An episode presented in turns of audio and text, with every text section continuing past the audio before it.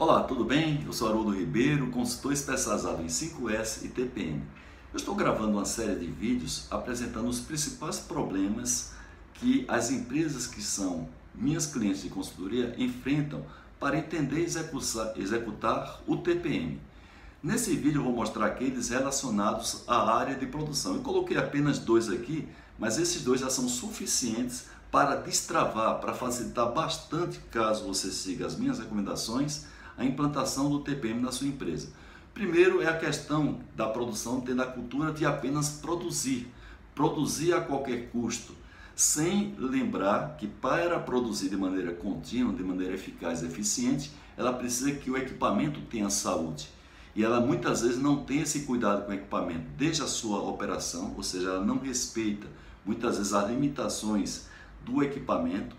É, o operador não cuida de aspectos básicos do equipamento a partir da própria limpeza, ele não faz uma limpeza adequada do equipamento, que é aquela limpeza do 5S. Depois, ele não tem a capacidade de inspecionar o equipamento e, quem sabe, diagnosticar baseado nessa inspeção problemas que precocemente estão acontecendo no equipamento, para que dê tempo à manutenção se planejar executar aquele reparo daquele defeito antes que o equipamento apresente um desgaste acelerado, prejudicando então a sua eficiência e até mesmo a própria quebra do equipamento, gerando uma corretiva não programada. Então a gente tem que tirar essa cultura da produção de produzir a qualquer custo.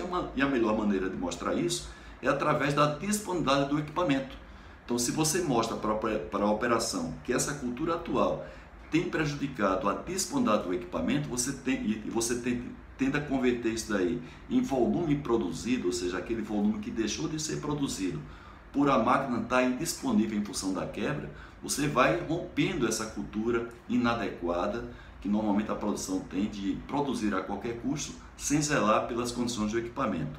E outra questão é que quando a gente leva a ideia da manutenção autônoma para a produção, a primeira visão que a produção tem a partir da sua gerência, da sua supervisão, do seu encarregado, é que a manutenção está passando algumas, algumas atividades dela para a produção que isso aí vai sobrecarregar a área de produção, quando isso aí não é o objetivo da manutenção autônoma.